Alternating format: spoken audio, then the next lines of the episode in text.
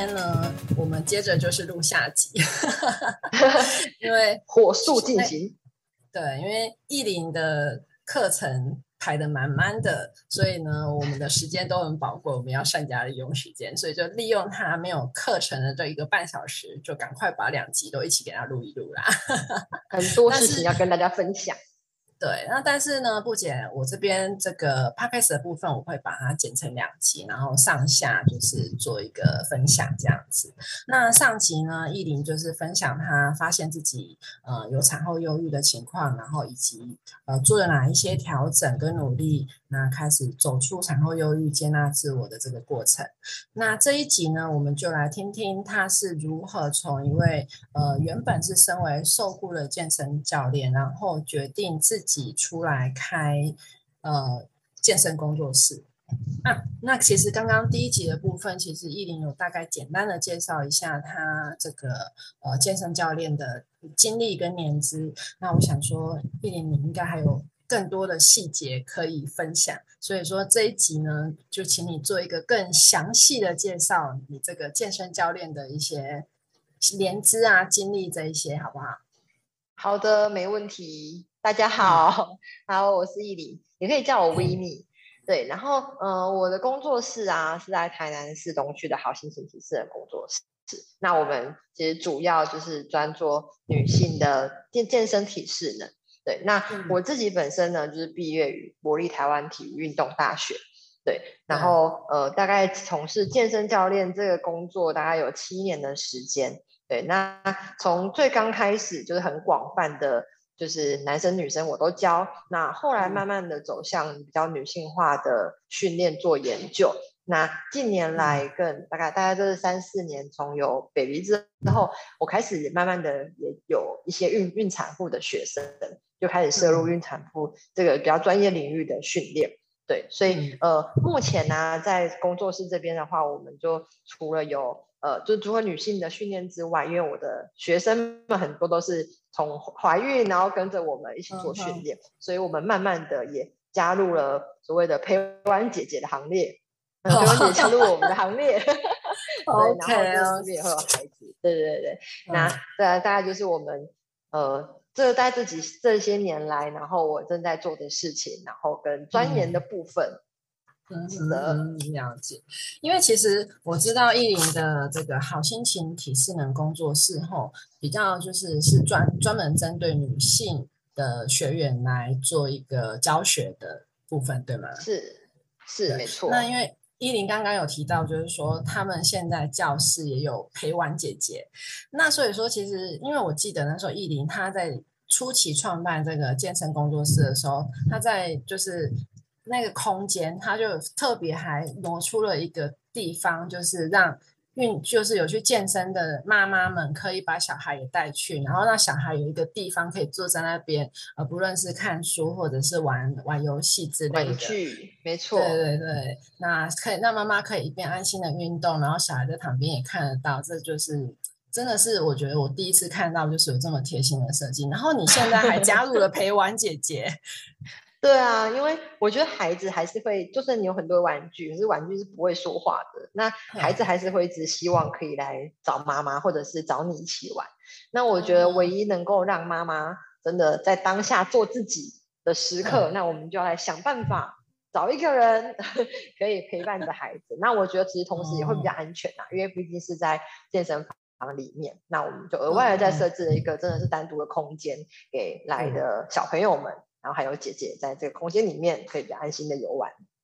哦，所以说你真的，我觉得，我觉得你这个这一个想法是真的很贴心，也会让很多也可以解决很多妈妈，就是说她其实很想运动，可是她不知道她要把她的小孩子往哪里放。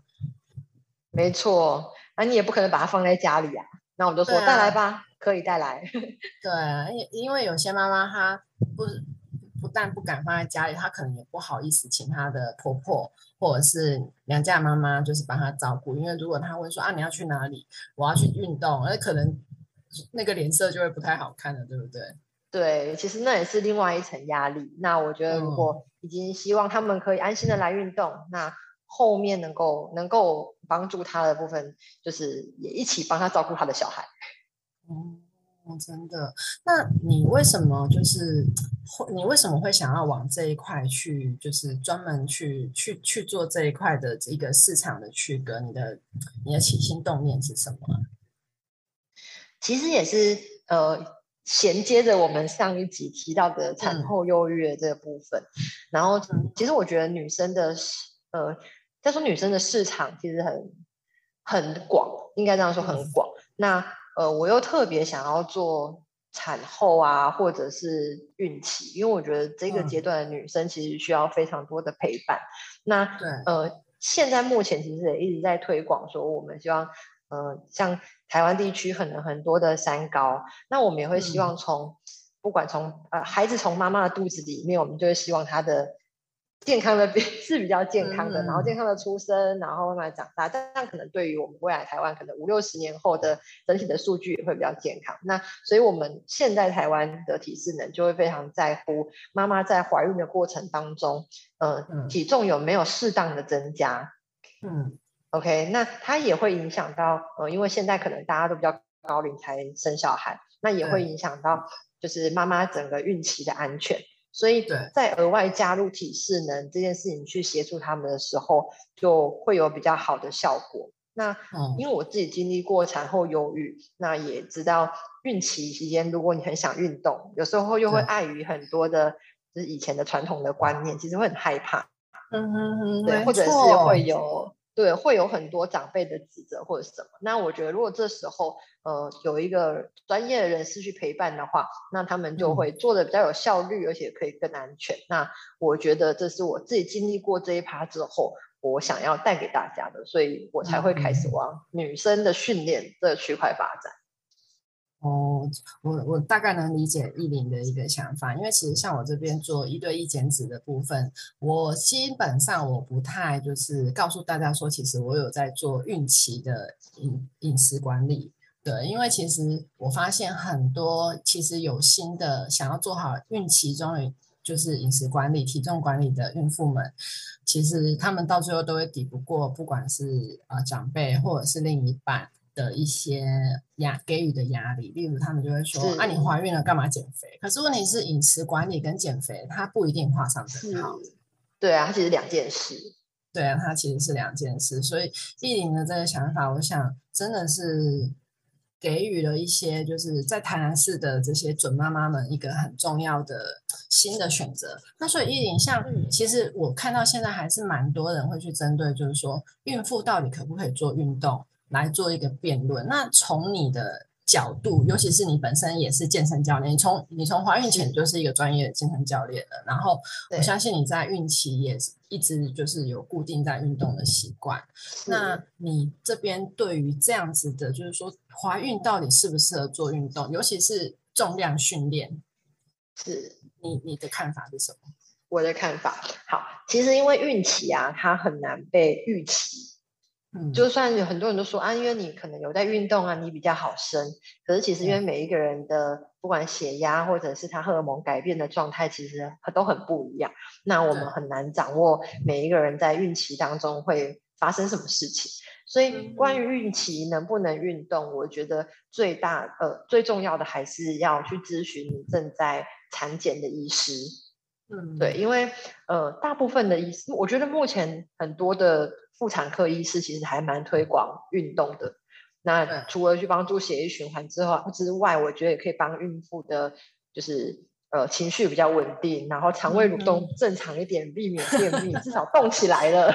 对，不管动的多动的少，那至少动起来。对，那医生会去评估。呃，像我我那个时候还有遇到我自己是指尖前症高风险，那医生就会建议我还是要做适量的运动，去稳定我的。呃，身体的状态其实会比较安全，所以呃，整体到底能不能运动，那我觉得还是要去咨询你正在产检的医师，嗯嗯嗯，去寻求他的建议。对，所以如果说产检医师评估你其实是可以，那你本身也喜欢运动，就会比较建议，就是说，呃，就是怀孕的妈妈们，其实就是真的可以做一些适量，然后呃，适合自己的运动，这样对吗？没错。然后如果你其实真的会有点担心，不知道怎么做，或者是这东西我到底可不可以这么做，那就真的是建议要找一位专业的教练，然后也要找，我觉得这位专业教练就是尽可能是找你呃距离你比较方便能够到达的地方的的教练，不用说呃我特别要找一个很远的地方，然后很有名的 教练。对对对，因为怀孕其实很容易累，然后如果太远，你就会想说，嗯，有点累，不然今天先算了。所以我觉得方便到达也很重要。对啊，对啊，因为怀孕也容易累，而且怀孕其实你如果就是说不要距离太远，你这样子也可以去减少、缩短呃你车程的这个需要花费的时间跟精力，以及就是呃降低它的危险性这样子。没错，所以如果就是你真的想要。呃，做在呃在孕期的期间规划一些运动的话，然后想要更了解这些段时间可以做什么，其实真的很建议可以找一位就是呃跟孕产有关呃专业的健身教练去提供你这样方面的协助。了解。好，那依林，像你从就是开始做健身教练到现在啊，因为其实健身风气在这几年真的是兴，真的是大兴起。那你觉得像健身风气它的兴起，对于大众的饮食的一些想法是有影响的吗？我觉得有诶，而且我们其实很常接到，就是学员想要来参观的时候，都是因为看到了可能 YouTube 啊，或者是脸书上有。有什么样的 YouTuber 或者是网红，他们有什么样的形象？那他们希望可以跟他一样。然后，例如说，呃，像近年来可能健美很盛行，对对，健美的比赛很盛行，那就会有所谓的，呃，我也想要跟健美的人、跟选手一样的运动法或者是吃法。其实我觉得开始会真的会慢慢的影响到大众对这个部分的观念。但呃，这部分就要，我觉得在这时候就要。真的要跟大家呼吁，因为很多的漂亮的形态，其实因为他们是为了要比赛，对，那他他是为了比赛当下是这个状态，那而不是说我们长期都能够这样子的维持，所以可能在呃你看到这样的东西的时候，可能就要去思考，哎，我我有没有比赛，我要不要成为选手，还是我能不能真的做得到像他这样子很很严格的饮食控管，或者是很。高强度的训练，这都是要列入自己适不适合这件事情的评估的。嗯，了解。所以说，真的有人会拿着健美选手的照片跑去你那边跟你说：“我想要练成这样子吗？”对，他会说：“这样子三堂课来得及吗？”哎，就变成呃，其实大家应该要去有点忘记了，其实运动本身啊，其实也不是真的是为了要彻底的为了胖瘦。呃，体适能本身它就是为了要让我们身体去适应环境的，增加适应环境的能力而存在的，所以可能要去思考，哎，我现在其实欠缺的是什么？那当然你喜欢的样子可以成为目标，对，当然我们可能找一位教练聊一下，那这样子的目标大概需要多少的时间？评估一下可能会比较呃实际一些。哇，那这样子，那你那那像这样的状态下，你会？除了跟他就是给他一些好的建议以外，那你这边呃还有遇到就是其他的案例，就是说也也是会跑去跟你咨询，然后问你就是说呃一些饮食上的的的需求或是健身上的一些问题吗？嗯，也是会，就是例如说像呃我们很常有学员会问说，呃教练我要怎么样吃才可以瘦快一点？或者是说，教练，我要怎么样做才会在一周里面瘦多少？对，那其实通常以一个体适能教练的话，我们我们能够给的就是，呃，依他现在的体能状态，给他运动的课表，然后带着他练。那我们通常都会建议他说，如果你真的很想要知道怎么吃的话，嗯。立刻传一下布姐的赖 给他，谢谢谢谢。问一下专业，对，嗯，我我觉得现在还蛮多，还蛮多学生，因为健身其实有点呃变得越来越商业化，那我觉得很多在这个部分会做混淆，例如说会忘记了，其实健身教练其实本身应该就是专注在教学运动上，那你实际上有很多的饮食的学习的话，还是要咨询专业的营养师。嗯嗯嗯，对，就像我这边从来都不会就是去回答有关健身的问题。那说到这个啊，我想要替大家谋一个福利，就是不知道艺林愿不愿意哈？好，你说说看。好，OK，就是说，其实我这边常常收到私讯，或者是我在做一对一咨询的时候，很多人最多人问我的就是说，呃，到底是有氧运动可以帮助瘦身，还是重量训练？那依林，你的专业看法呢？很多人这样问过吗？真的很多人啊，然后我就会傻在那边，心里想说，好，这个给你专业回答好了。其实这两个东西啊，它带给身体的。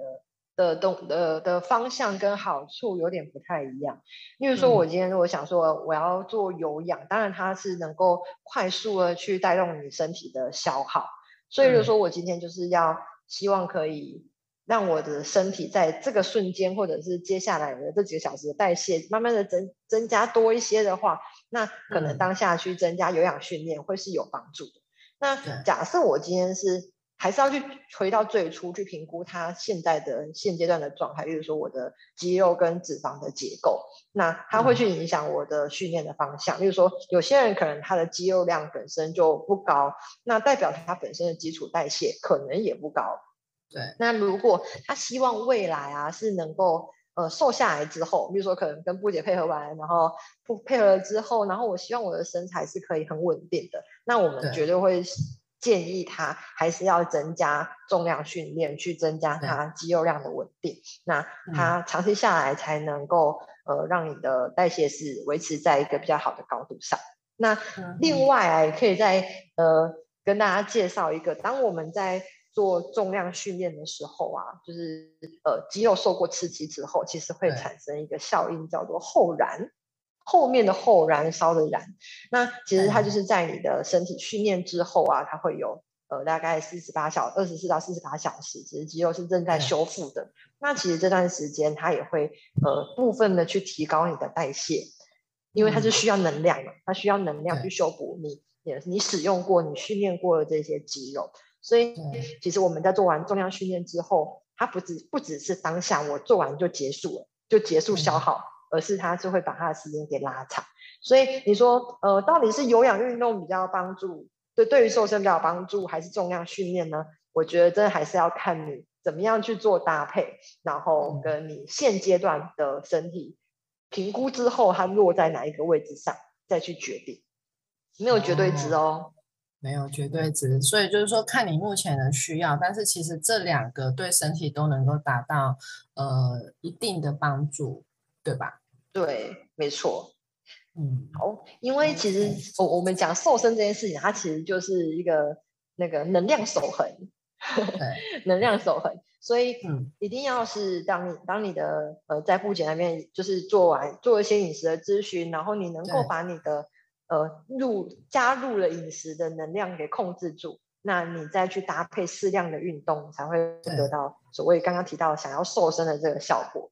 对，所以它都是互相要搭配好的。哦，对，也就是我常在说的，就是说，呃，其实我们运动可能不一定每天都有时间去运动，有些人一个礼拜就是可能运动的时数就是三天、四天这样子。可是我们每我们每个人每一天都得吃东西，没错。对对，没错没错。那你你这边就是变成说，你在饮食上你不能热量超标，你热量超标，基本上你用运动去代谢，你都不一定可以代谢消耗掉。所以刚刚易林他在提到的能量守恒，其实也就是在指这样子的一个观念。嗯，没错，没错没错。那其实就像艺林讲，其实艺林也很清楚，就是说健身跟饮食啊，它是分不开的。那你能不能分享，就是说你的教学经验中，你就是曾经看过曾经被数字绑架或是极端饮食的这个案例？你有遇过这样子的学员吗？有很，其实还蛮常遇到的哦。例如说，嗯，也有学员啊，是每一节课来上课，他一定要测量 in body。哇，他非常在意他身上每就是一点点水分的进入跟流失。好，例如说他可能今天呃测量出来可能多零点一，那你会发现他整节课的情绪都是非常低落的。真的假的？呃，才零点一耶，真的他真的非常在意。我说你那真的去上个厕所就会不见了。好，那其实我们我们就会其实会希望鼓励学生，呃，应该说建议学生他不用每一次运动，或者是甚至有些人很很比较偏激，他每天都会做测量，其实真的不太需要。如果你你正在一个比较严格的周期，可能就是可以每个礼拜为自己记录一下。对，但如果你现在不是一个很严格的周期的话，其实甚至你一个月或者要两呃三周、四周再为自己记录一下，都还是可以有救救得回来的，自己不用那么极端。或者是我也有遇过节食的哎，哦，然后来运动直接脸色苍白，差点叫救护车的那种也有，吓死！真的真的，你你还记得好多年前就是流行就是空腹训练。嗯，我知道，说什么对。可以燃烧脂肪比较多之类的。对对对，但但如果以学术上、学科上来说，的确它会先使，就是能能量的运作上的确会先使用到，呃，的确会消耗掉能量，没有错啊。但是当你的身体里面血糖不够的时候，你根本没有办法去运动啊，所以会变成你这一节课或者是这一个小时的训练的品质其实不好的。嗯。对啊，那你原本可能可以消耗到一百，那你可能只消耗了五十，那我觉得其实更得不偿失。所以应该是说看一下你现阶段要做的是什么，才去决定你的呃运动前要吃什么。对啊，我遇到超极端的节食，真的是让我看的 很紧张的一种一个案例。嗯哼哼哼，所以说，其实像这样子被数字绑架，还有一些比较极端饮食的案例，其实，呃，像我们就是在这样子的职业的情况下，其实我们有时候看了都会就是心里默默的为那个人就是冒就是捏一把冷汗这样子，对不对？对，没错，很可怕，是真的很可怕。如果那种看到快要晕倒，是你真的是会觉得说，呃，你你你不要晕在这里。不会我说你千万不要启动我们的 AED，千万不要，好不好？先休息，或者是赶快塞一个东西给他吃一下。嗯嗯嗯，所以所以艺林的健那个健身工作室里面都随时一定会备有一些饼干啊、糖果这些以应不不时之需嘛。对，没错没错，一定要的。对啊，因为其实真的。就像依林刚才分享的，这这也是我我我的观念。其实我本身我也不建议，就是一对一减脂课的学生每天量数据。那其实有一些人就是他会说，我还是忍不住量。那我就会说，好吧。就是你如果真的觉得说你要每一天量也可以，但是你必须做到你不被数字绑架，你不被数字影响，你不要今天量了降了你就开心了一整天，然后食欲大开，然后今天量了涨了一点，升了一点点，你就一整天就是好像世界末日一样有逃嘎比，你这样子真的是没有太大的意义。所以因为减重它真的是我觉得是一辈子的事情，呃，包括我自己或包括依林，其实我们现在也都还是很。会很努力的，就是去维持自己的状态。可是，偶尔，对啊，偶尔不小心吃多了，或是偶尔一一次没有运动，两次没有运动，其实那个都没有关系，因为我们真的看的都是长期的，那都是长期的。对，所以说让自己的心态稳定，然后让自己的状态稳定，我想会比你呃每天站上去提脂计它来的更有意义。这样子，没错。对啊，那像艺林，你本身你自己是健身教练啊，你可以分享给大家，就是说你是怎么去如何学习运动跟身体的关系？因为就像你上一集你有提到说，你本身是健身教练，所以你对于你体态的维持，你会比一般的人更要求。那所以说，在这个部分，你你会怎么去？你你你你是怎么去学习你自己？呃，在运动跟身体跟体态这一些的一些关系呢？你再问我一次，你再问我一次。OK，我意思是说，因为像上一集你有提到说，就是你在，就是你你本身是运动教练嘛，所以你对于自己的体态你是很要求，你会认为说你要维持的更好、更更更优秀这样子。那可是像你本身做了这么久运动教练，你是怎么就是一直去稳定自己？呃，你的体态以及你运动的这个关系，你是怎么去拿捏这个关系的掌握？哦，好，其实呃，从运动开始说好了。其实运动上来说啊，我们就呃，希望至少维持一个礼拜有两到三次的训练量。那其实这训练量呢，就要看当天我们的工作的状态去决定我的我的时间或者是运动强度的排程。那主要我我觉得以前会很在意到底有没有线条，就是 大概对大概在三五年前，我可能就会很在意我练的到底是不是线马甲线吗？对，或者是我我的小肩膀，我的小南瓜有没有稍微长大一些些？那我的胸够不够挺？我的背穿背心的时候漂不漂亮？那时候就会很在乎这一些。那现在啊，我其实就会比较追追求的就是，呃，运动带给我有没有办法开启我一整天？呃，我我的脑袋够不够清？我在运动当中可不可以让我的脑袋可以更清楚？然后我这样的训练可不可以让我的体能维持的更好？对，那呃，我觉得这部分呢，就是呃，在运动部分是这样子。那在饮食的方面，其实很感谢在呃，算哎前年，对我就是布姐调整的时候是前年的，对。然后从那时候的呃观念，以及一直饮食的养成，其实都一直到现在，就是你更认识食物本身的分类之后，你会去选择你自己所需要的。那你渐渐也会感受到，当你吃到不适合的食物的时候，带给你身体的沉重感。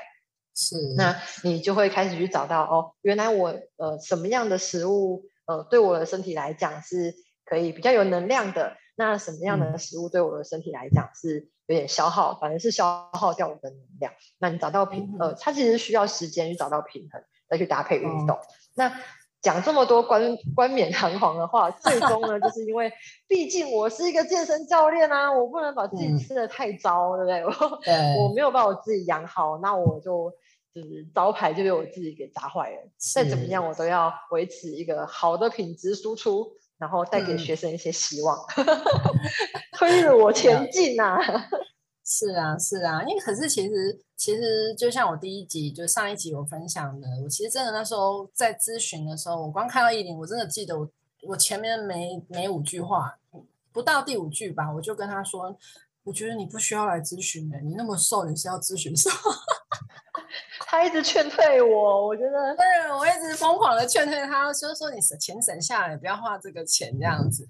对，可是其实，其实我真的觉得，就是说，对于每一个人对体态，他有一些不一样的要求。就像艺林，他本身是健身教练，他对于自己的体态的维持，他也他一定会在比一般的人更要求。可是他自己现在也能够对于体态的这一些，呃。一些细节，例如说你刚才说的，像你的小南瓜，像你背的形状，像你的马甲线这一些，你都可以，就是觉得说你现在只要是你整体的状况看起来 OK，你不会那么过度的在意这些小细节。没错，对，而而是去把运动把它专注在你当下的感受，以及你对于你一今天一整天你情绪的稳定，因为你情绪稳定。你对于呃教学这一块也才会拿出一个更好的品质嘛，对吧？没错没错，而且情绪稳定真的比较不会想要乱吃东西，哎，我觉得是有帮助的哦。嗯，我觉得是有帮助的。对，但是我们俩出去的时候，我们情绪也很稳定，但是我们两个都在乱吃东西。因为我看到你觉得情绪特别的稳定，更稳定了。觉得我觉得营养师都吃了，我一定也是可以吃下去。我真的跟大家说，我跟艺林每次约出去啊，我们两个没有吃过所谓的健，就是健康饮食这种东西。我们不是去约那种炸物，就是约那种甜点店。对对，各种糖、油跟淀粉。对，然后就是吃完就觉得说好开心哦，然后有过量，对不对？绝对有。然后接下来就是再自己注意一下就好啊，那有什么差？对，其他其他的时间各就努力，然后就可以拥有这样子比较好的时光，很值得啊，很值得，真的很值得。而且我觉得开心最重要，就是你跟朋友相聚的当下，如果你还在那边想说啊，要要要做什么，就是一定要吃怎么样的东西啊，我觉得那真的。很辛苦，你不如就是去吃你喜欢的东西。那像艺林，我相信他有时候呃，上次点点心吃完，可能隔天也有稍微就是运动加强一下。哦，很早就起来运动 哦，真的。反正对对对，反正自己多吃，我们就知道有其他的方式可以把它就是消耗掉。那消耗掉了就可以再吃，好，我们进入一个健康的循环，我觉得就是体适能的教练比较乐见的。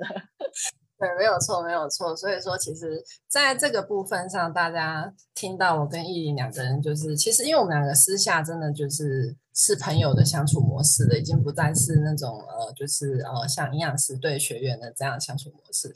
所以其实你们看哦，一个健身教练，一个营养师，我们现在的分享也是走过了很多的。很多的心路历程，那所以我才也才想说，哎，邀请艺林来一起分享，那也希望就是说可以带给就是现在有类似状况，不管你有饮食失调，或是你过度追求一些极端饮食，或者是你被数字绑架这个状态，我们都希望你从我们的分享中能够有不一样的想法，然后甚至就是就像我开这个 podcast 的起心动念，就是我希望就是说。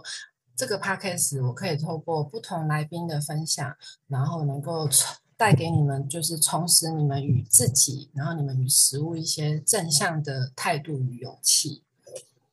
没错，我觉得也是，嗯，在找到自己的方式也很重要。然后重点是去平衡自己。那别人的方式永远都是别人的方式，那你要花时间找到属于你自己的。所以要拟定一个，呃。短期或长期的规划都好，那按部就班的去完成，然后压力也不会太大，而且成功的时候，你给带带给自己的成就感，我相信也是别人无法可以给你的。对呀，对呀，这真的是这样。就像呃，其实我在这边也顺便就是分享一个我我好像从来没有跟依林讲过的，就是 内心的话，就是其实那时候我我开始帮依林做饮食管理，然后那时候。因为我们两个就常见，因为那时候还没有疫情嘛，所以我们两个见面次数是很频繁的。其实我每次看到艺林，我就会觉得说，他身材比我还辣，比我还正哎，比我还瘦哎，然后我就会觉得有一点点，就是觉得说，啊，自己怎么会就是做营养师，结果就是还有这样子的想法这样子。可是其实后面我就觉得说，因为每个人都是不同样子，我跟艺林的骨架也绝对不同。对，没错。对，然后我们两个的身高也不一样，所以说没有办法做比较，真的没有办法做比较，而是你去找到你自己喜欢的方式，然后你去喜欢你现在的自己，我想这才是最重要的。没错，那特别你真真正的喜欢特别一些什么肌肉的形态啊，或者是线条样子的话，就要欢迎来找一下健身教练，好不好？可以帮你局部的小小雕塑一下。可以变得更漂亮，真的。那说到找健身教练呢，我想说，就是其实也很谢谢依林，就是特别拨时间来跟我们录两集的这个 podcast。那最后呢，我想要让依林呢，让他就是工商一下他自己的这个健身工作室。依林，你可以介绍一下你的，你可以介绍一下你健身工作室的呃。一些服务，然后你的内容、你的课程这一些细节给大家嘛，让住在台南市的朋友，就是也不是台南市啊，大大台南区的朋友们，如果有兴趣，其实都可以去找艺林这边，呃，了解自己的需求，然后规划自己的就是适合自己的运动项目。好的。来，在我们在工商一下的部分，大家好，我是我是依林，然后我是维尼，呃，我们的工作室叫好心情体私人工作室，那我们会在台南市东区的青年路上，那我们主要呢提供女性的客制化一对一跟团体课的服务，那比较特殊的呢，我们提供了陪玩姐姐，所以如果你是一位自己带孩子的妈咪，很欢迎你来找我们运动。那我们提供就是呃第一次接触我们的学员啊，都会有一次免费的，就是体能评估课程。那主要也是希望你可以找到最适合你自己的方式。那最重要的就是可以来看看环境啊，这是不是你喜欢的？那找到了你这是你喜欢的方式，也是你喜欢的环境，那我们就开始运动吧。